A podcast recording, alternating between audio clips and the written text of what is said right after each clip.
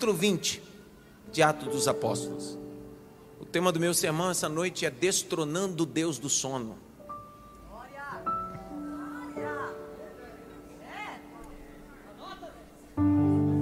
D, D minúsculo mesmo, destronando Deus do sono. Então, enquanto você abre, depois que abrir aí a tua Bíblia, dá uma balançada pelo menos em três assim, acorda, tá?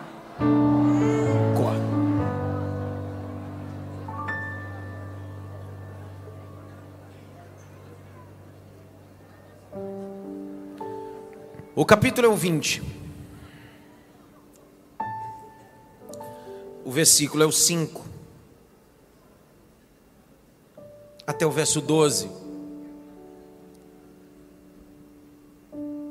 Leia aí, Jaque. Estes nos precederam, ficando à nossa espera em Troade. Depois dos dias dos pães sem fermento, navegamos de Filipos e em cinco dias nos encontramos com eles em Troade, onde passamos uma semana. No primeiro dia da semana, nós nos reunimos a fim de partir o pão. Partir o quê? Põe o Leonardo, põe um pouco do microfone dela aqui para mim, para me ter. Partir o quê? Grite bem alto, ceia. Não, di, direitinho. Faz, faz direitinho. Diga, ceia. Ceia. Vem cear. Vem cear. Ninguém sabe, tá vendo? Só conhece worship, tá vendo? Conhece uma música da.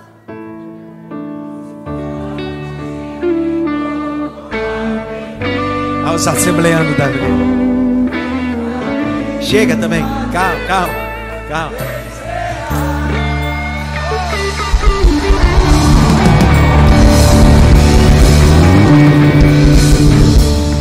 Maro Leiva Macalão agora. Zé Wellington, é isso aí, meu filho. Honra sua linhagem miserável. Continua a leitura. Paulo, que pretendia viajar no dia seguinte, falava aos irmãos e prolongou a mensagem até a meia-noite. Até que hora? Domingo o nosso culto começa à noite, 18 horas e acaba que hora? Não, direito. Esculacha também não. Domingo começa às 18 e acaba 20 e 30. Domingo à noite, às 18 horas, acaba 20 e 30. Só que hoje. Ué, fizeram um avivamento aí de 11 dias nos Estados Unidos, você estava apostando? Foi 11 dias culto ininterrupto, agora tu não aguenta duas horas e meia de culto, que é avivamento? O Vitinho é moleza, eu quero ver viver o avivamento. Vai, Jaque, continua a leitura. Havia muitas lâmpadas no cenáculo, onde estávamos reunidos. Um jovem chamado Eutico, que estava sentado numa janela, adormecendo profundamente durante a prolongada mensagem de Paulo, vencido pelo sono, caiu do terceiro andar abaixo. Para. Não, glória, poxa. O jovem estava sentado aonde? Direito. Aonde? E o que aconteceu com ele? Não. Processual. Já quer matar de uma vez. Primeiro dorme, depois morre. Se for seguir o processo, é dormir, cair e morrer. É o processo. Dormir, cair e morrer. Então ele dormiu, caiu e morreu. Continua. Quando o levantaram, estava morto. Mas Paulo desceu, inclinou-se sobre ele e, abraçando-o, disse: Não fiquem alvoroçados, pois ele está vivo. Subindo de novo, Paulo partiu o pão e comeu. E lhes falou ainda muito tempo até o amanhecer. Pera. Era para acabar que hora o culto? E agora foi até que hora? Seis da manhã. Dá para ir direto do trabalho daqui. Vai dar tudo certo. Tudo depende de como vai terminar esse culto. Grite bem alto. Partiu. Vai a cabeça. Pai das luzes, em quem não há variação. Como o apóstolo Paulo diz em Colossenses, nele habita corporalmente toda a plenitude e a divindade. Em Jesus, nos ajude essa noite, nos ilumina, Espírito de Deus, a entender a tua palavra. Em nome de Jesus. Será que você pode aplaudir aí, não?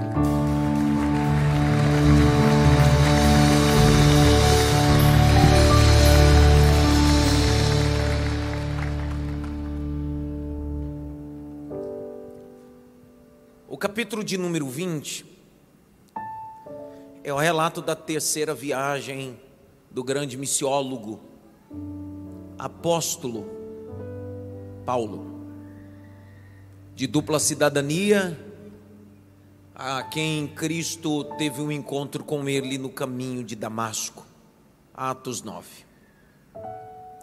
Membro do Sinédrio, da tribo de Benjamim, circuncidado ao oitavo dia, fariseu de fariseu. Um homem habilidoso na lei, mas alvo da graça. Depois de tantas experiências, essa é mais uma que entra para o seu currículo ministerial. A perspectiva do texto é detalhar a coisa mais importante que vai acontecer em Troade. Aonde ficava Troade? Primeiro era um ambiente de colônia greco-romana, influência grega, depois recebeu influência romana, mas geograficamente pertencia à Ásia. Para ser preciso, hoje Troade que era um ambiente portuário, faz parte da parte geográfica da Turquia, perto de Istambul. Troade era um ambiente que Paulo já havia passado algumas vezes. Os estudiosos vão dizer que na primeira viagem missionária de Paulo, Paulo já havia acessado Troade, porque a expressão que diz navegando era impossível na perspectiva de navegar e acessar alguns ambientes, da onde Paulo tem sua partida e não passar por Troade. Tendo em vista que a primeira viagem de Paulo está no capítulo 13 de Atos, a quem Paulo não é o líder da caravana, o líder é Barnabé. Na segunda viagem de Paulo, é de Troade que Paulo vai receber um start. O capítulo de número 16 que antecede a ruptura de Paulo com Barnabé, 16:8, Paulo está em Troade. E nesse mesmo lugar, Paulo recebe uma visão. Essa visão vai determinar a ida de Paulo até a Macedônia, capítulo de número 16, verso 9. De noite, em Troade, ele tem uma visão dormindo, e o texto diz que um anjo disse-lhe: atravessa a Macedônia. Vem nos ajudar. Paulo faz isso. Sai de Troade, chega em Filipos. Em Filipos, Paulo vai fundar uma igreja. Em Macedônia ou no território macedônico, Paulo funda três igrejas: Filipos, Tessalônica e Bereia. Troade é um ambiente importante e imponente. O nome histórico de Troade é Alexandria de Troade. Por que Alexandria de Troade? Por homenagem a o grande conquistador grego chamado Alexandre o Grande, 300 anos antes de Cristo, essa, esse local geográfico portuário recebe esse nome e o que nós temos registrado na Bíblia é só Troade, mas se refere à mesma. Algumas divindades estavam estabelecidas ali, até Apolo era um deus em Troade. Paulo está nesse lugar. Paulo chega com uma caravana. Deixe sempre o texto aberto para que você possa acompanhar comigo. E eu termino capítulo 20, verso 4, a informação é clara. O local é a Ásia, a caravana que está e vai esperar Paulo em Troade. Uma equipe. Quando Paulo chega em Troade, o texto diz que Paulo vai partir o pão. É o texto que vai dizer que durante sete dias consecutivos esteve Paulo ali em Troade. O capítulo de número 20, verso de número 6, Paulo os convida para partir o pão, os pães, os pães asmos. Olhe para mim, olhe os meus olhos. O que eram os pães asmos? Os pães asmos estavam inseridos dentro da Pessá, Páscoa. A primeira festa judaica de sete, quatro intermediárias e três principais, a Páscoa foi a primeira realizada no Egito, no capítulo 12 do Êxodo. Dentre os elementos que não poderiam faltar na Páscoa, fora o cordeiro, ervas amargosas, terceiro elemento que não poderia faltar na Páscoa eram os pães asmos. O que eram os pães asmos? Pães sem fermento, sem levedura, fermentação natural. O apóstolo Paulo vai correlacionar os pães asmos na perspectiva de sinceridade, quando ele escreve a carta aos Coríntios, capítulo 5, ele diz assim: façam festa, mas façam festas com, sem fermento, com os pães asmos, com sinceridade, porque Cristo é o nosso Cordeiro Pascual.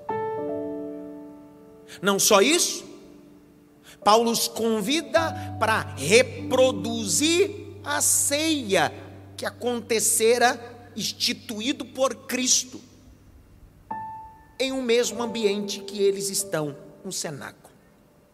Perceba que o cenáculo aparece três vezes na Bíblia, no texto neotestamentário, dando ênfase. Primeira vez que aparece cenáculo na Bíblia, aparece quando Jesus está celebrando a ceia, ele mais doze. Segunda vez que aparece cenáculo na Bíblia é a descida do Espírito Santo em Atos capítulo 2. A terceira vez que aparece cenáculo de uma forma espontânea ou importante está aqui, sem contar Dorcas, mas tendo a perspectiva do que Paulo está querendo remontar, é a ceia, e por isso ele convida os irmãos a partir a ceia. Outro detalhe, olhe para cá. O Kiddush é um jantar cerimonial de contrato. Quando alguém quer assinar algo, estabelecer algo dentro da cultura judaica, se fazia um kiddush um kiddush era um jantar de contrato. Estabelecia ao convidado e um anfitrião uma aliança, dizendo: Nós temos um pacto. Duas coisas que não poderia faltar na mesa para um kiddush cerimonial: dois elementos, pão e vinho. Por isso que na mesa, no mitzvot, na Páscoa, não pode faltar na mesa pão e vinho reproduzindo não só a ceia, mas reproduzindo o cenário do pai da fé Abraão. Capítulo 14, verso 18 do Gênesis, vai dizer que Abraão estava voltando de conquistas, de matanças. Havia conquistado terras, vencido reis e havia trazido-lhes despojos. E o texto diz que quando ele está voltando, ele se encontra com um rei que é sacerdote o nome dele é Melquisedeque, rei de Salém. Esse rei de Salém, sacerdote, tem em suas mãos dois elementos. Capítulo 14, verso 18 do Gênesis: pão e vinho. O texto diz: E ele abençoou Abraão, porque era um homem abençoado. Jesus está remontando isso na ceia e Paulo está remontando isso novamente. O que significa isso, pastor? Na nossa mesa de ceia pode faltar tudo só não pode faltar o pão que nos alimenta e o vinho que é o símbolo da purificação do Espírito de Deus.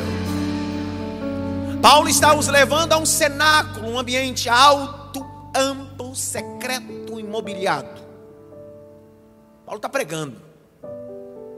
Os estudiosos vão dizer que Paulo não tinha uma boa oratória.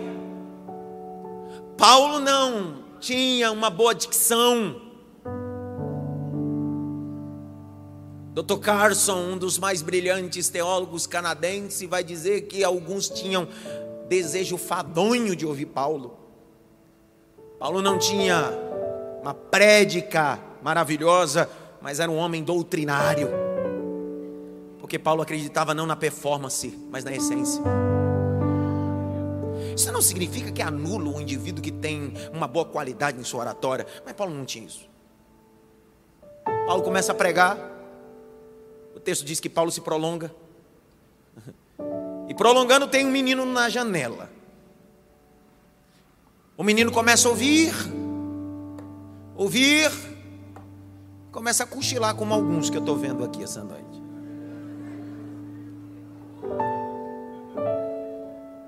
Se eu, me, se eu me der o nome, eu falo. Paulo está pregando, pregando, o menino dá aquelas piscadas. Você já foi pela manhã até o seu trabalho e já perdeu o ponto que deveria descer? Por causa de uma bela cochilada? Já ou não? Eu já. O pior de tudo é o desespero que você acorda. Onde eu estou? Para onde eu estou indo? Esse menino começa cochilando, cochilando, cochilando, cochilando, cochilando, até que ele morre. Caindo, morreu. A palavra que Lucas, autor do livro, decide utilizar aqui para sono é hipnos. Hipnos é uma divindade grega, mitologia grega. Grite bem alto: Hipnos. Hipnos é uma divindade grega do sono. Os gregos acreditavam que o homem só dormia por causa de Hipnos. Os gregos acreditavam que quando o homem dormia, Morfeu, dentro do panteão grego, filho de Hipnos, visitava os homens no sono e lhe davam sonhos e pesadelos. Como é que alguém que está no cenáculo ouvindo a mensagem do Calvário permitiu-se ser dominado pelo ímpetus? Como é que alguém que está no local certo, cenáculo, mas sentado no lugar errado, janela, deixa de ouvir a mensagem cristocêntrica que ressuscita para ser abordado por Hipnos, a divindade do sono. Eu já vi muitas críticas sobre Paulo dizendo: a culpa é de Paulo. Se tivesse pregado rapidinho, o menino não tinha dormido. Se não dormisse, não caía. Se não caísse, não morria. É sempre mais fácil culpar alguém do que assumir a sua própria culpa. Ninguém deu glória, tá vendo? Se eu falasse que a porta ia se abrir, tem gente pulando, saltando. É sempre mais fácil dizer: se tivesse pregado menos, se tivesse não me criticado, se tivesse isso, tivesse aquilo, é sempre mais fácil terceirizar a culpabilidade de uma deformidade que é minha. Quantas pessoas você está vendo dormindo aqui no cenáculo? Quantos? Quantos? Vamos lá, quantos? Quer dizer que a culpa é de Paulo porque todos os outros não estão na janela, estão perto de Paulo e estão acordados. Problema não é estar no cenáculo, o problema é onde você está sentado. Porque aonde você está sentado, você fica em dubiedade de atenção. Uma orelha, uma audição presta atenção na mensagem que Paulo prega, e a outra presta atenção no que está passando fora. Por isso que você fica metade na igreja, metade no carnaval, metade no santo, metade no profano. Mas esta noite de ceia, Deus está dizendo: sai da janela e vem para o centro do cenáculo, sai da janela, vem para o meio do propósito.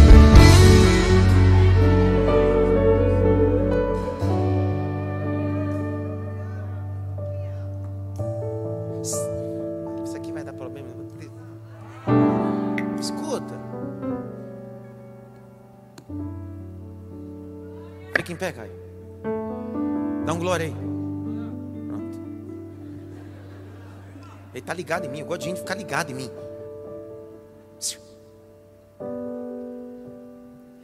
Antes de Davi morrer, ele chamou seu filho Salomão. Chamou seu filho o quê? Salomão ia assumir o trono do pai. Lembram desse texto? Ele dá uma série de conselhos. Dentre esses conselhos, mandou matar Joabe, etc. Mas esse não é o foco, esse é para outro dia. Matar Joabe a gente mata outro dia. Aleluia. Ele olha para o filho e diz assim: Meu filho, olha os meus olhos, estão verdes. Aí Salomão olha para ele. Diz assim: Seja homem.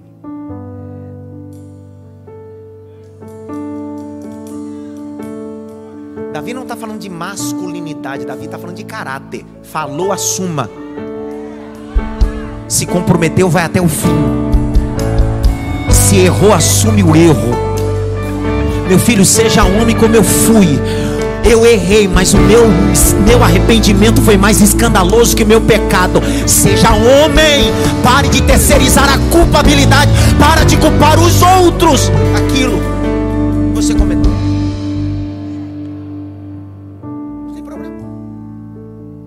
penso que a dignidade do homem nascido em Cristo está em assumir o seu erro. Não sei se foi aqui, quando a gente estava aqui, ou se foi lá na Cerejeiras. Eu usei uma terminologia no púlpito uma vez de duplo sentido, que não utilizarei aqui. Duplo sentido. Quando eu desci, minha esposa é o termômetro. Ela disse: pênalti disse pênalti do que? Ela disse: a expressão que você usou tem duplo sentido. Ainda que você não tenha utilizado a expressão no sentido pejorativo, mas tem duplo sentido. Eu não titubeei. O culto acabou à noite, era dez e meia da noite. Todos os membros receberam na lista de transmissão, não áudio da diretoria, não áudio do advogado, meu áudio, minha voz. Meus irmãos, eu estou passando aqui para me retratar da fala que disse de forma pejorativa, mesmo que não tendo sentido no meu coração. A hombridade de um homem cristão está em assumir o seu erro. Para de culpar Paulo da sua caída. Para de culpar Paulo da sua dormida. Para de culpar Paulo da sua morte. Está na hora de você sair da janela e vir para o centro. Para de culpar o pastor tal, a esposa tal, o marido tal, o patrão tal, a empresa tal. Você culpa todo mundo. Esse domingo Deus está dizendo: Vou me levantar. Vou me levantar. Vai ficar me olhando ou vai ouvir a mensagem?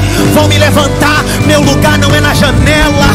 Janela não é meu ambiente. Meu ambiente é no centro do cenáculo. Porque foi aonde o Espírito de Deus desceu. Levante as suas mãos para o alto. Se veio assistir, assiste. Se veio mascar chiclete, masca. Mas se veio adorar, abre essa boca. Glorifica Cristo. Glorifica Cristo. Aqui não é lugar para dormir. Aqui os deuses do sono são destronados. Desperta tu que dormes.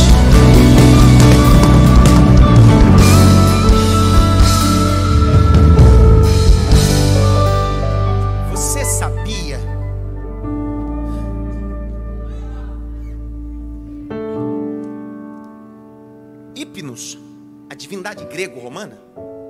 Mitologia grega? Isso, meu filho. É assim, pega esse microfone aqui. Vem logo. Vem logo. Põe ali na boca aquela criança aí para dar um glória no microfone. Fala logo. Fala glória a Deus. Glória a Deus.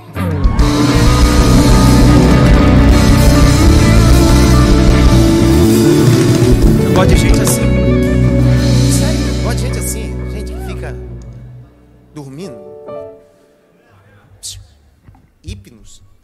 segundo a mitologia grega, quando alguém era tomado de sonâmbulo, os gregos diziam: Este está sendo dominado por Morfeu, seu filho. É claro que isso era uma mitologia, um conto, e eu estou conectando a história do texto, a cultura do texto, a cosmovisão do texto para nossa aplicação. Você sabia que está cheio de crente sonâmbulo espiritual? Ele até toca, mas está dormindo. Ele até prega, mas prega, está dormindo. Ele até está no culto, mas está dormindo. Ele está até com crachá, mas está dormindo. Ele está até aqui na igreja, mas está dormindo. Ele até está casado, mas está dormindo. É um sonâmbulo espiritual. Só que na linguagem popular, alguém diz assim: não acorde o sonâmbulo, ele pode se assustar e morrer. Aqui na igreja a gente acorda sonâmbulo, dizendo: acorda logo, rapaz, acorda logo, rapaz, acorda, acorda, acorda para a vida. Você nunca teve ninguém que te disse isso? Acorda para a vida, porque eu já tive muitas pessoas. Sabe qual é o grande problema do sonâmbulo espiritual? É que a gente foge desses confrontos daqueles que dizem: acorda! A gente gosta de viver.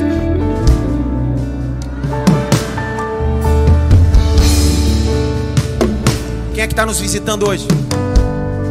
Levanta a mão aí. É para vocês também essa mensagem. Para nós tudo essa mensagem. É da glória que fica bonito. Da glória, isso, da glória. É para todo mundo. Já que veio a mensagem é para todo mundo. É para quem é crente, não é crente, quem é visitante. Abra a boca e come a mensagem.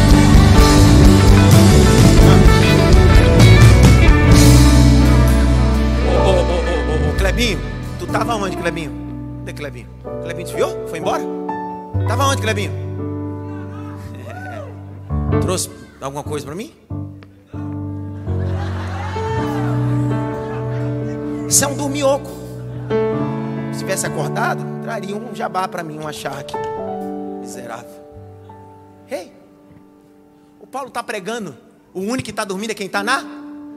Tem obreiros na janela, tem pai na janela, tem mãe na janela, tem gente dormindo enquanto a coisa acontece.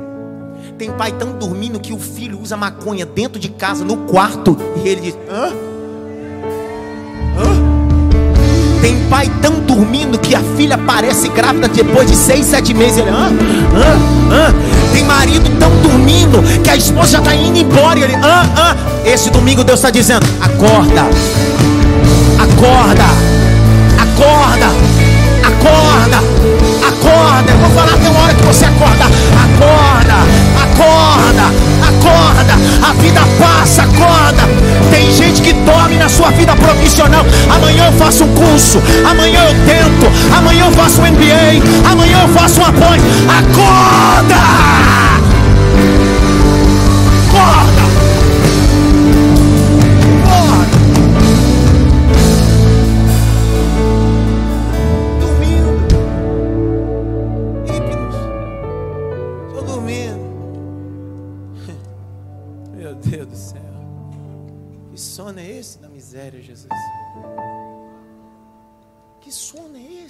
Que a gente está vivendo? John Wesley, grande pregador metodista, dia 4 de abril de 1742, em seu sermão matutino, pregou sobre as consequências de um sono espiritual. Fiz questão de ler esse sermão dele. Fiz questão de ser ministrado por esse sermão. E extrair desse sermão três pontos. Minha vontade era repregar o sermão, mas aí eu ia herdar o sermão. Eu disse, eu vou pegar só esses três pontinhos, porque ele foi tão profundo em 1742 que eu disse: Uou! John Wesley. John Wesley vai dizer que há três elementos que podem destacar o sono de um indivíduo na perspectiva espiritual. Primeira delas, a insegurança. Todo indivíduo que dorme está inseguro.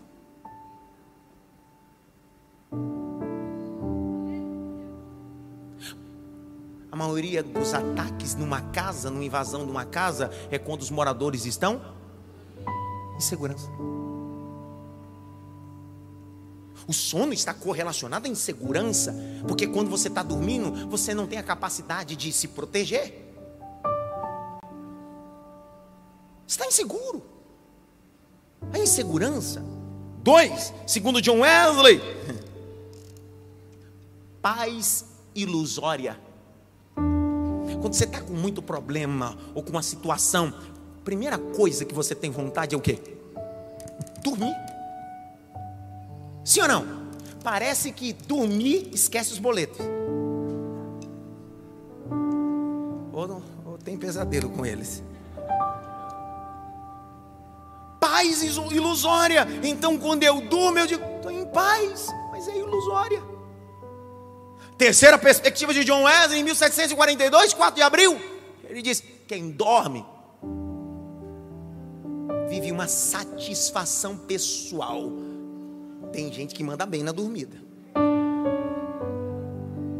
Tem gente que tem o ministério dos ursos. Deus está falando agora. Tem umas esposas que, quando estão grávidas, dizem: porque a mulher grávida dorme de forma excessiva. O engraçado é que depois que elas têm, os meninos continuam dormindo. Aí você diz, minha filha já engravidou, já deu, pariu, esse menino chega a dormir. Ei!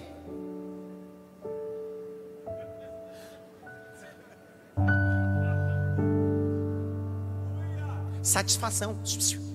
Olha para cá, termino dizendo a você, nos meus olhos, John Wesley destacou três pontos sobre o sono. Primeiro ponto qual é?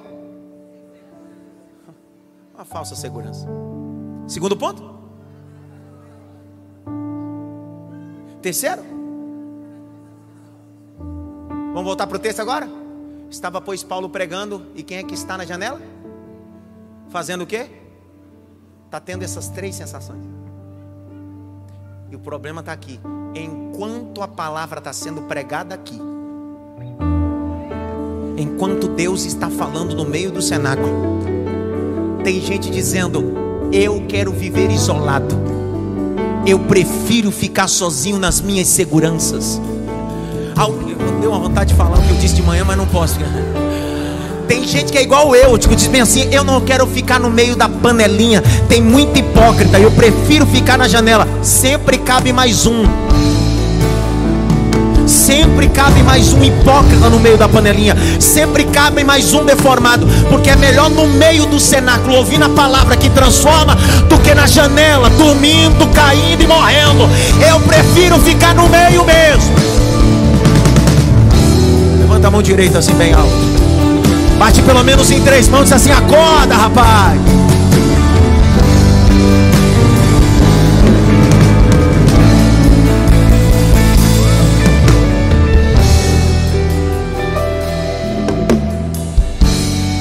Grite bem alto, eu preciso. Mais alto, eu preciso. Acordar. Olha para cá nos meus olhos.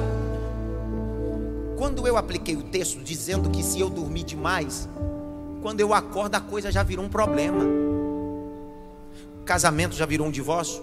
O filho já foi embora. A empresa já faliu. O ministério acabou. Por quê? Porque eu dormi. Olha o que Jesus diz eu gosto de Jesus. Mas Jesus é assertivo em tudo, cara. Ó, ele não, eu nunca vi Jesus errar. Meu Deus do céu, ele opera sem bisturi.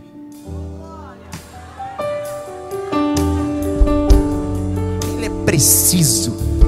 Ele vai dizer: Adson, presta atenção, Adson. O problema não é outra coisa a não ser você dormiu tanto que não viu o problema chegar. Abre Mateus. Mateus está tá na Bíblia, Mateus. Está perto do livro de Gênesis, Capítulo 13, verso 23 a 30. Porque tem texto que é autoexplicativo, não tem necessidade de ninguém me explicar. É esse texto. Lê, Jaque. Lê, Jaque, logo. Mas o que foi semeado em boa terra é o que ouve a palavra e a compreende este frutifica e produz a cem, a sessenta e a trinta por um. Jesus lhe propôs outra parábola, dizendo: O reino dos céus é semelhante a um homem que semeou boa semente no seu campo. Mas enquanto todos estavam dormindo. Opa! Enquanto todos estavam o quê? O que aconteceu já? veio o inimigo dele. Olha! Semeou o joio no meio do trigo e foi embora. E quando as plantas cresceram e produziram fruto, apareceu também o joio. Então, os servos do dono da casa chegaram e disseram: Patrão, o senhor não semeou boa semente no seu campo? De onde então vem o joio? É, a gente diz, do nada. Não é possível. Isso deve ser uma obra do diabo. Alguém fez algum urucubaca na minha vida. Alguém fez algum tipo de magia negra contra a minha vida. O problema está aí. Contra Jacó não vale encantamento aqueles que não dormem. Vou falar de novo. Contra Jacó não vale encantamento aqueles que não dormem. Deus está te levantando como atalaia na tua casa. Vou de novo, Sandra. Deus está te levantando como atalaia. Pastor, quem era atalaia? Atalaia eram homens que ficavam em cima da muralha, enquanto o povo dormia dentro da cidade. O atalaia ficava olhando e dizendo bem assim: se o inimigo apontar, eu toco a trombeta e a gente não é pego de surpresa. Deus vai levantar atalaias.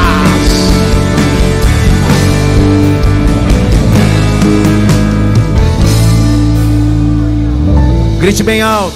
Eu estou. Não, direito, diga eu estou dormindo demais.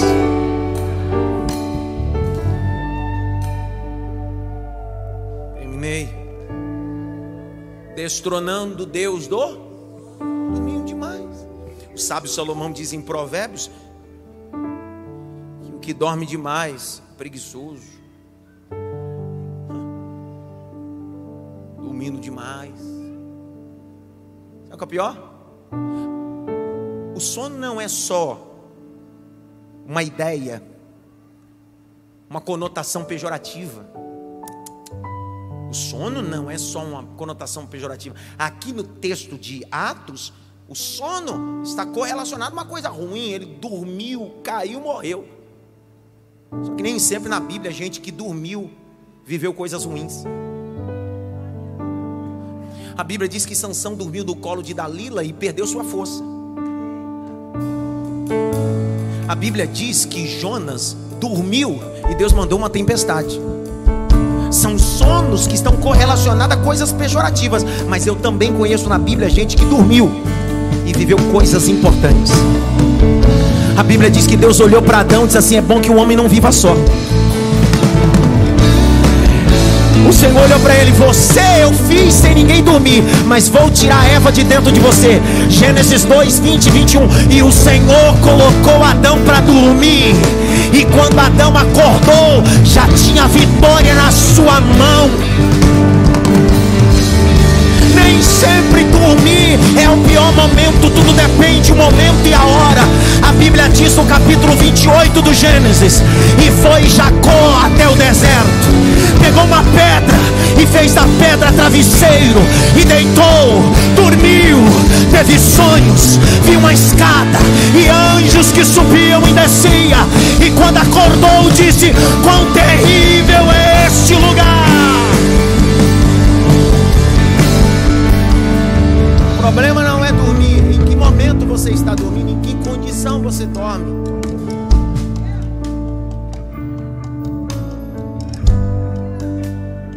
Que sono é esse? É problema. O salmista diz que enquanto eu durmo, o guarda de Israel. Eu vou de novo. Enquanto eu estou dormindo, o guarda de Israel. De novo, enquanto eu estou dormindo, o guarda de Israel me protege. O salmista vai mais além, Denis. Eu deitei e dormi, porque o Senhor me sustentou. Levante as suas mãos. Para ficar melhor, pega na mão do irmão da direita e da esquerda. Uramaia. Levante as suas mãos para o alto. Feche os dois olhos. Sente o peso da mensagem. Sente o peso da unção. Sente o peso da graça. Deus está dizendo: o seu lugar não é na janela. O seu lugar não é na janela. Sai da janela, eu te corro. Sai da janela, eu te corro. Sai da janela, eu te corro.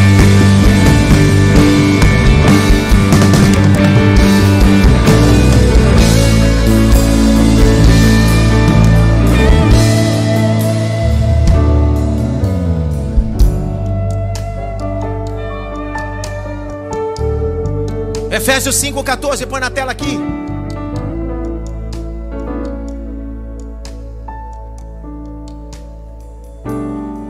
Acorda, Jesus.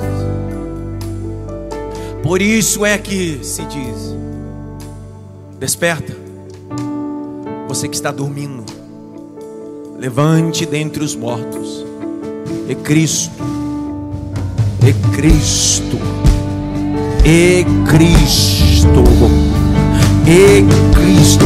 Eu gosto da versão e Cristo clareará o seu entendimento e a sua vida. Abra Romanos, abra Romanos. Romanos, capítulo 13, verso 11.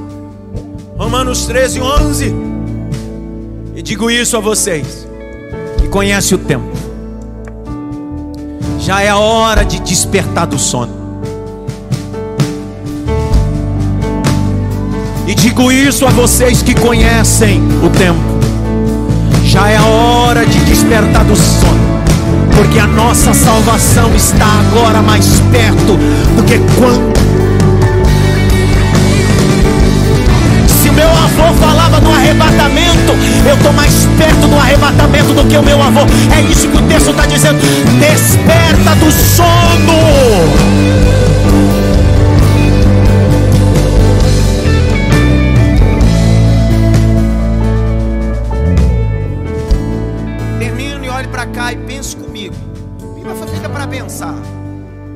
Evangelho é feito para pensadores.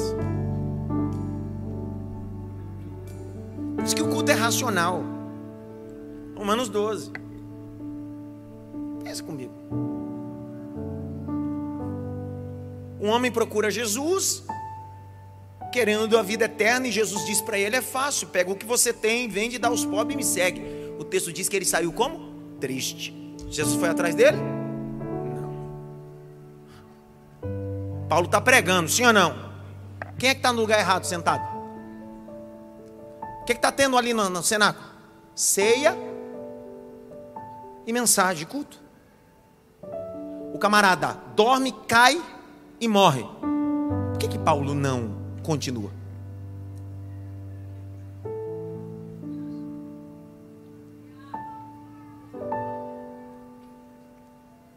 Para os cristãos que não acreditavam na mitologia grega, é uma fatalidade. Só para que os moradores de Troade diziam assim: viu lá no culto dos crentes? Hipnos chegou lá no culto. Morfeu invadiu o sonho do crente, fez ele dormir no culto, e os deuses da mitologia venceram. Paulo está partindo pão, sendo de glória agora. Paulo olha a cena, pá! Todo mundo olha para Paulo, mais ou menos dizendo bem assim: continua. Paulo diz: não posso continuar. Porque se eu continuar, Hipnos vai ser glorificado. Se eu continuar, Morfeu vai ser glorificado. O Senhor vai terminar. Eu nunca termino a mensagem. Eu vou parar a mensagem. Daqui a pouquinho eu continuo. Se não der glória agora, você vai ver. Olha o verso de número 10. Mas Paulo desceu, inclinou-se, abraçou e disse assim: Fica tranquilo, porque Ele está vivo. Ele está vivo. Ele está vivo. Verso 11, põe o 11 e subindo de novo. Mateus, era para você ter levantado essa cadeira e dado glória.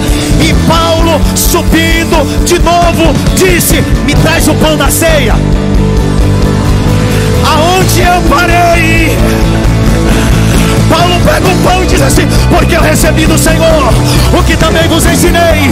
Jesus, na noite que foi traído, tomou o pão e, tendo dado graça, o partiu e disse: Tomai, comei, isto é o meu corpo.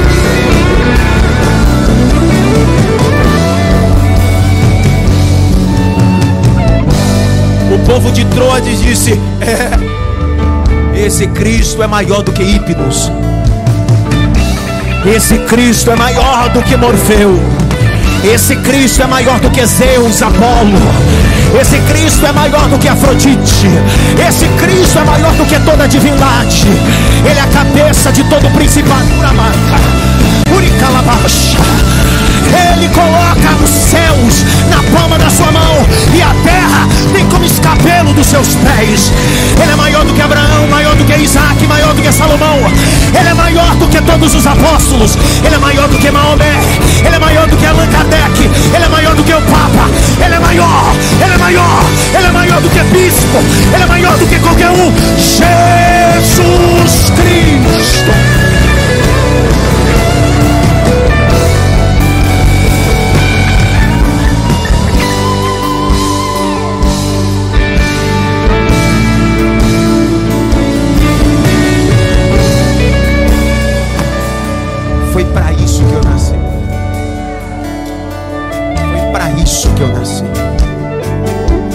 Lugar não é na janela, meu lugar não é dormindo. Por isso que eu decidi ficar no meio do cenáculo, ainda que no meio do cenáculo tenha gente perfeita, gente mala como eu, mas eu preferi vou ficar no meio do cenáculo, porque sempre tem uma mensagem de vitória, uma mensagem de transformação. Grita pelo menos para três, diga para ele: sai da janela, sai da janela, sai da janela, sai da janela, sai da janela, sai da janela, sai da janela.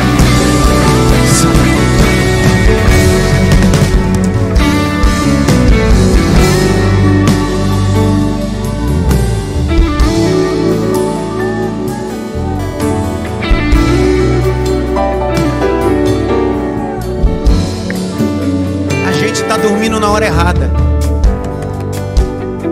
A gente está dormindo na hora errada. Começa a pulverizar um monte de texto na minha cabeça. Eu tenho um problema, porque minha cabeça começa assim, ó, um monte de versículo, um monte de texto. Não tem jeito. A cabeça começa a pulverizar. Porque o problema é que a gente está dormindo na hora errada, no momento errado. Jesus olhou para os onze, porque enquanto Judas está vendendo ele, ele disse assim: Vamos lá no Getsemane orar. Vamos lá, vamos lá. Aí veio os onze orar. Jesus no meio dos onze assim, Pedro. Tiago, João, vamos logo em um lugar afastado. O texto diz: E os três foram e Jesus começou a orar. Quando Jesus começa a orar, olha para os três, o que, que eles estão fazendo? Como é que alguém tem gente enquanto eu estou pregando aqui está dormindo espiritualmente? Como é que num tempo que a igreja está vivendo de expansão do reino de Deus, tem gente se preocupando com picuinha, com briguinha besta? O Senhor está dizendo: Pedro, Tiago, João, acorda, vai orar.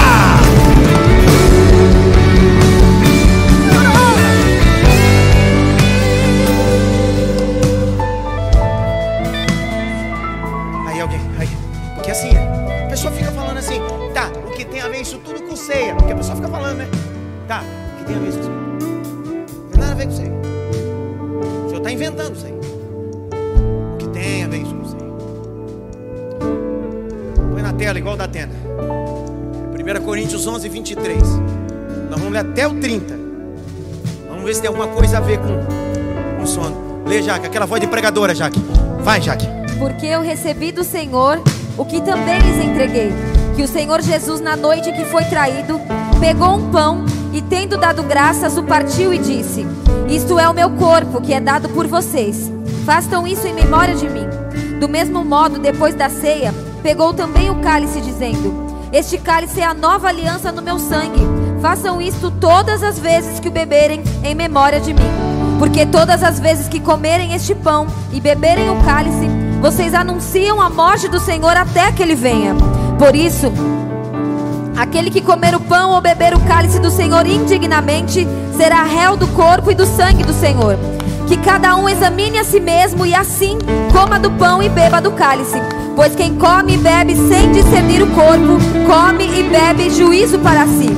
É por isso que há entre vocês muitos, muitos fracos e doentes, e não poucos que dormem.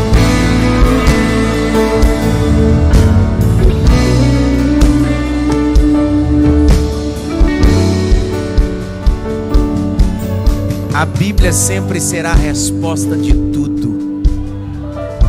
Vou falar igual o irmão me procurou um dia no gabinete. Se eu tenho uma raiva do Senhor, eu disse por quê? Porque tudo o Senhor mostra na Bíblia.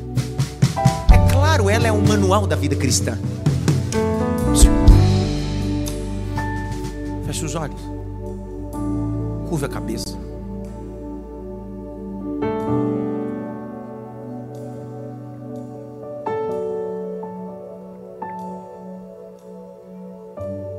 Eutico não era um desviado. Só me escute. Pague a luz para mim. Curva a cabeça e feche os olhos. Eutico não era um homem desviado. Eutico era um homem, um jovem crente. Estava no cenáculo, na ceia. Não era alguém desviado.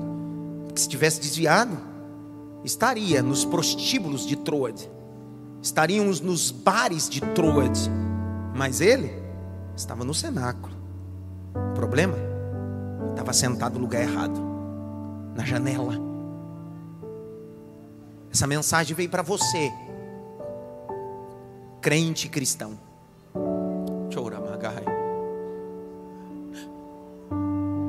Como diz Charles Handel o crente é aquele que recebe Cristo, cristão é aquele que anda como Cristo. Deus está dizendo: vamos subir um nível. Não é só receber Cristo, crente, é andar como Cristo, cristão. Feche os olhos, porque eu preciso fazer isso antes de celebrar a ceia. Quem é você essa noite? Crente, cristão, que anda dormindo na janela, e até deu uma balançada, só que não caiu ainda. Deu uma balançada e quase caiu. Mas Deus está te chamando esta noite, dizendo: sai do teu lugar, vem à frente. Porque tua atitude de sair do lugar e vir à frente é como eu digo, dizendo: estou saindo da janela e estou indo para o centro.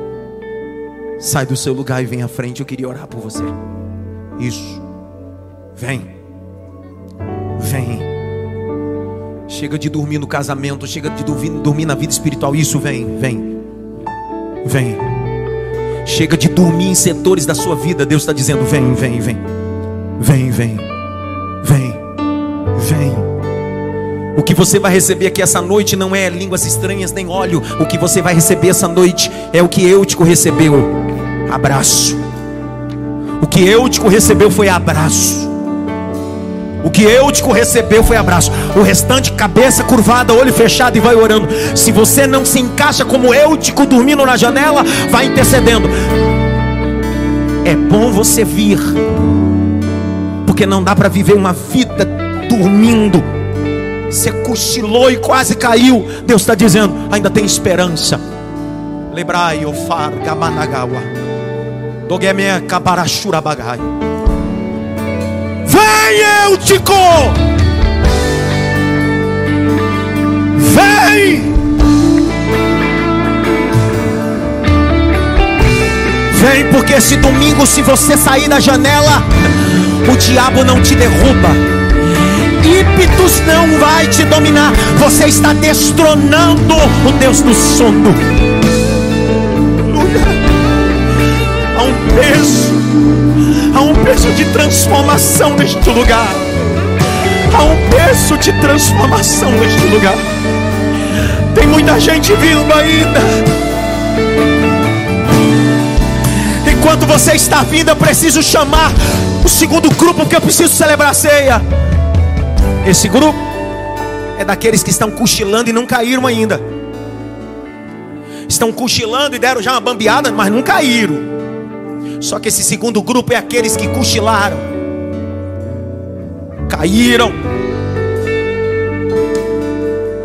estão mortos espiritualmente essa noite aqui.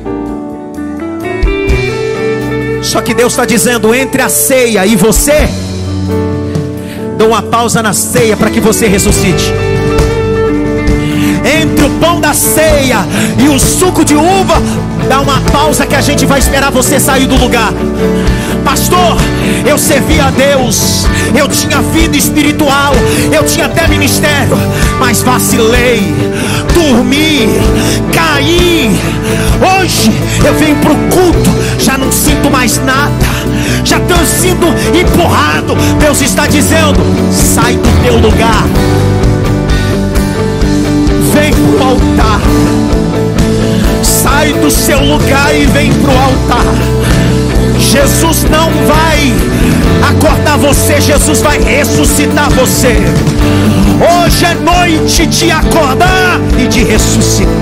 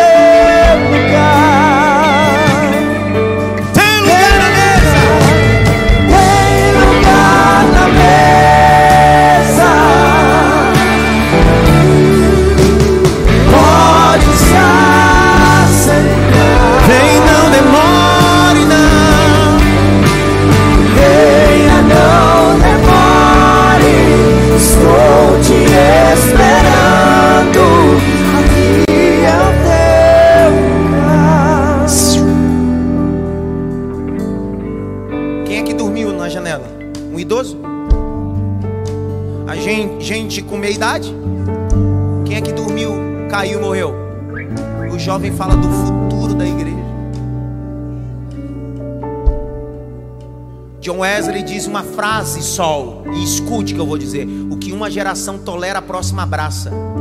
Se tem uma coisa aqui, é que a gente não tolera. Gente que dorme, porque nós acordamos quem está dormindo. Porque a gente não quer ver você morto amanhã. Escute antes de eu orar, porque eu preciso fazer o que o Espírito de Deus, desculpa, está falando na minha alma. Tem gente que me ouve vocês sabem que eu não uso essa expressão. Deus fala na minha alma. Eu não uso essa expressão. Mas eu sei o que Deus falou comigo aqui. Tem obreiros no exercício ministerial que fazem parte do meu corpo de ministério, que estão vivendo, dormindo ministerialmente, está no automático. Esse crachá e essa escala não faz mais sentido para você. Você está tão automático que já não sente mais queimar aqui dentro. Isso é sono espiritual. Sono. Porque no dia que não queimar mais é porque eu estou num sono. Eu faço isso há 21 anos. Tem dia que eu canso, mas não durmo. Tenho que estar acordado espiritualmente. Estou chamando obreiros meus, que estão como eu, digo que são a igreja do amanhã, que precisa sair dessa janela e vir para o centro. Eu vou te dar um minuto, porque você é príncipe, precisa sair dessa janela. Vem, não importa o teu título, vem para frente também.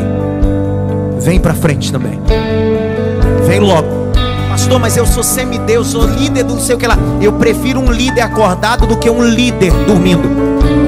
Eu prefiro um músico, um cantor acordado do que um músico, um cantor dormindo. Eu prefiro um pastor acordado do que um pastor dormindo espiritualmente. Deus está dizendo: vem!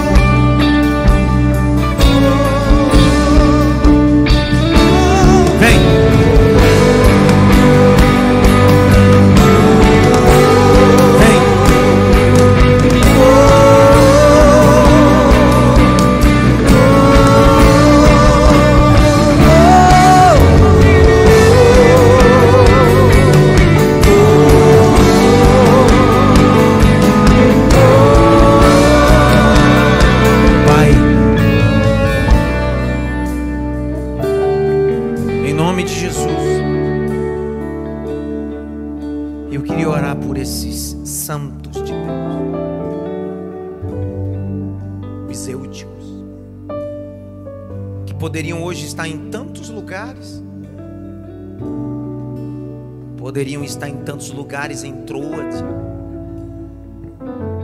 mas estão no cenáculo. Quem sabe vieram empurrados pelo esposo, pela esposa, pelo compromisso de atividades ministeriais, mas hoje Deus gritou no meio do cenáculo: Acorda, sai da janela, centro,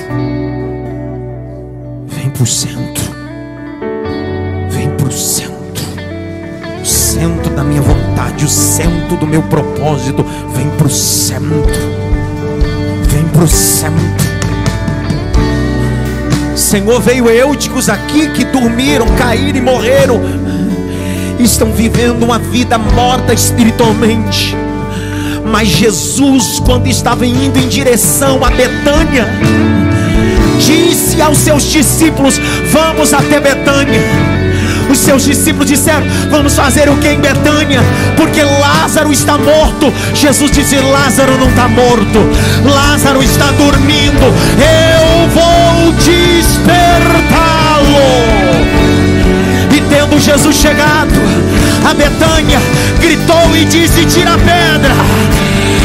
Disse: Lázaro, vem para fora. Eu te abençoo.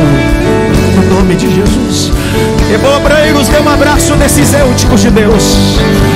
Cantemos-no.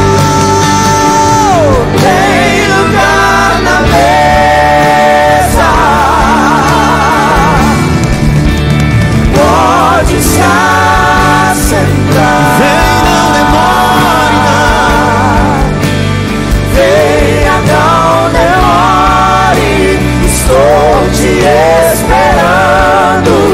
Aqui é o teu lugar.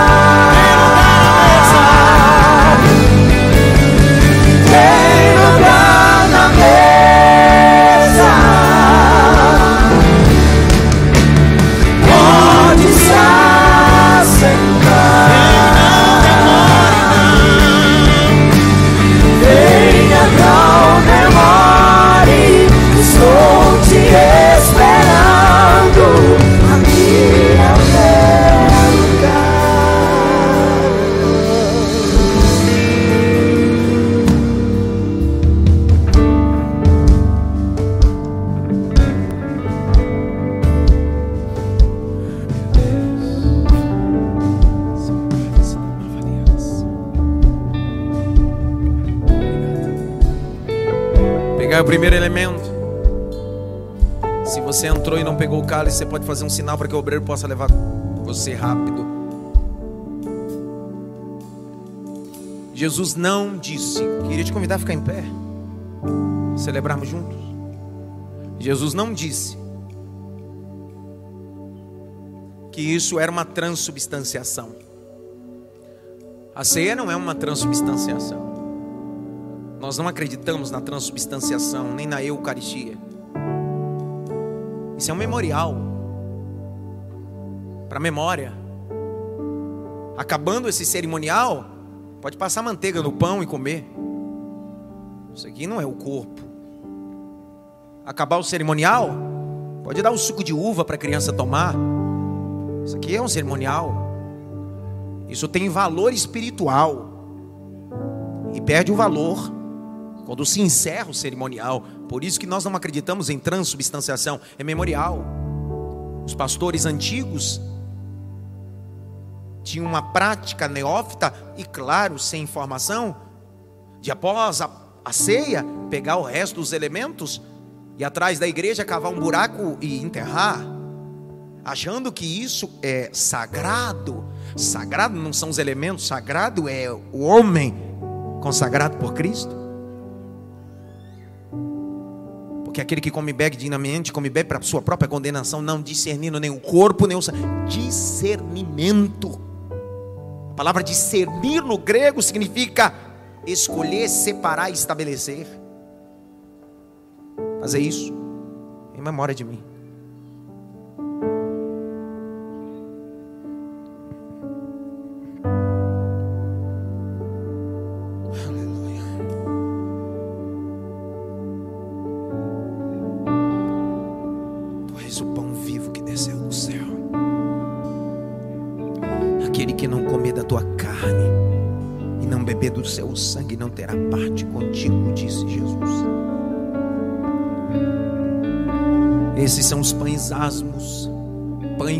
Fermento. O pão que você acabou de ingerir não tem fermento, é pão sem fermento. São os pães da sinceridade, não há levedura, não há nada artificial. O corpo de Cristo não tem nada artificial, é natural. Depois tomou o cálice, dizendo: Esse cálice é o novo testamento no meu sangue. Fazer isso em memória de mim. Olhe para cá antes de. Nós não vamos trocar o cálice hoje. Um adulto pode ter no seu corpo fisiologicamente entre 7 a 10 litros de sangue. 7 a 10 litros de sangue. O texto de Levítico diz que a vida está onde? Aonde? Olha o detalhe da Bíblia. A vida está? Então, antes de Cristo, nós não tínhamos vida. Jesus veio para nos dar o quê? E que vida? A Bíblia diz que no Gólgota, ele está derramando sangue, mas precisa derramar todo o sangue. Por isso que um soldado vem e fura do lado direito, ao grau ponto de furar e penetrar até seus pulmões. O texto diz: e saindo todo o sangue e água. Sabe o que o texto está aqui dizendo? Dizer fisiologicamente e também espiritualmente é vida sobre vida. Ele deu a vida dele para nós. Posso fazer uma pergunta, sim ou não? O primeiro homem a ser criado, Deus chamou ele do quê? Adão, Adamar, terra. Grite bem alto, terra. Deus criou o homem do pó da terra. A Bíblia diz que todo o sangue de Jesus bateu aonde? Na terra. O que Jesus está dizendo é: essa terra maldita perdeu vida, mas agora eu estou dando vida novamente a uma terra. Participai todos.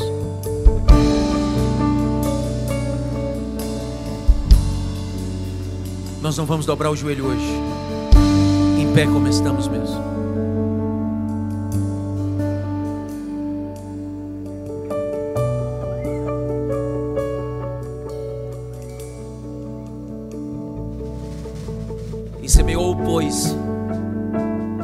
Noite, enquanto eles dormiam. É Rafael ali? Enquanto eles dormiam, o inimigo veio e semeou o joio. Essa semana, Deus está nos despertando. Começaremos hoje um propósito do ano de Daniel. Partir da meia-noite de hoje, de manhã eu esqueci, mas de noite eu não esqueço, não estará comunicado em todas as páginas. Aproveite para comer o que tem de comer até meia-noite. Come com força mesmo, porque a partir da meia-noite um não tem mais lugar na mesa. O primeiro mês de janeiro foram dez dias de legume, verdura e água. Cheio de gente magrinha e bonita aí.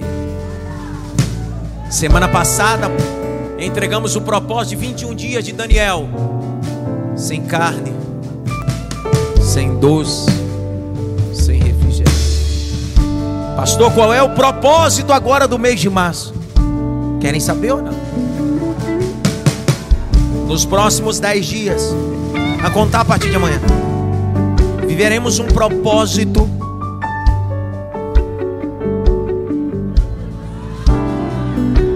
Olha a cara dele, desolado. Que raiva eu tenho dele. Nós temos três refeições principais diárias dentro da nossa cultura. Dentro da nossa cultura, três refeições principais diárias. Café da manhã, como diz os nutrólogos, o mais importante. O almoço e a janta. Nem todas as pessoas têm café da tarde. Não está dentro do nosso hábito. São três refeições principais nos próximos dez dias, a começar a partir de hoje, tiraremos uma refeição em propósito a Deus. Você fará dez dias e cada dia você pode fazer. Vou tirar os dez dias o café, vou tirar os dez dias o almoço, vou tirar os dez dias a janta, ou você pode fazer intercalado. Hoje eu vou tirar o meu almoço, Amanhã eu vou tirar o meu café. Amanhã eu vou tirar minha janta.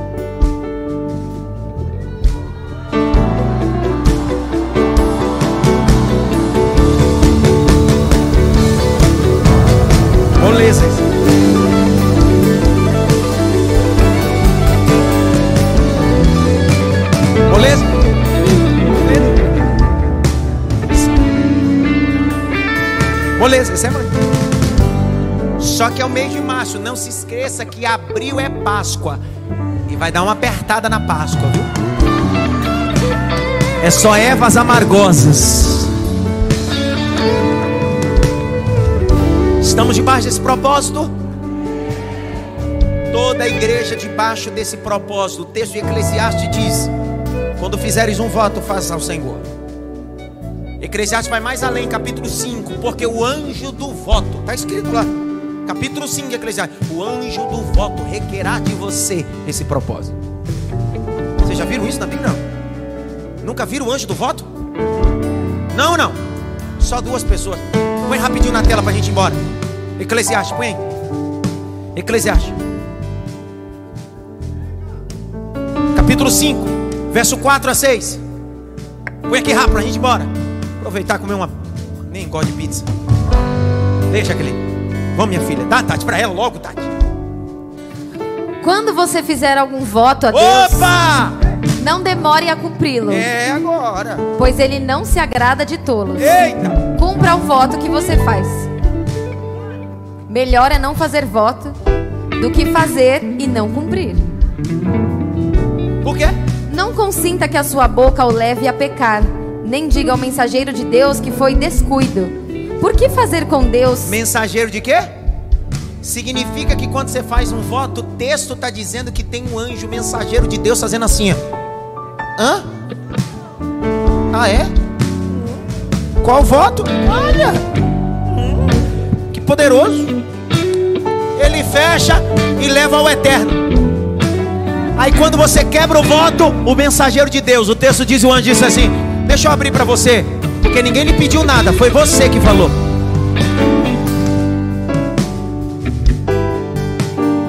Tem uma irmã que fez o sinal da cruz ali. Levanta as duas mãos, eu dou a benção. Que a graça do nosso Senhor e Salvador Jesus Cristo, o grande amor de Deus Pai, a consolação e a união do Espírito Santo, seja com todos, não só agora, mas para todos sempre. Posso te convidar? Posso fazer um convite para você, sim ou não? Terça-feira, eu tenho uma bomba nuclear para falar sobre o profeta Amós.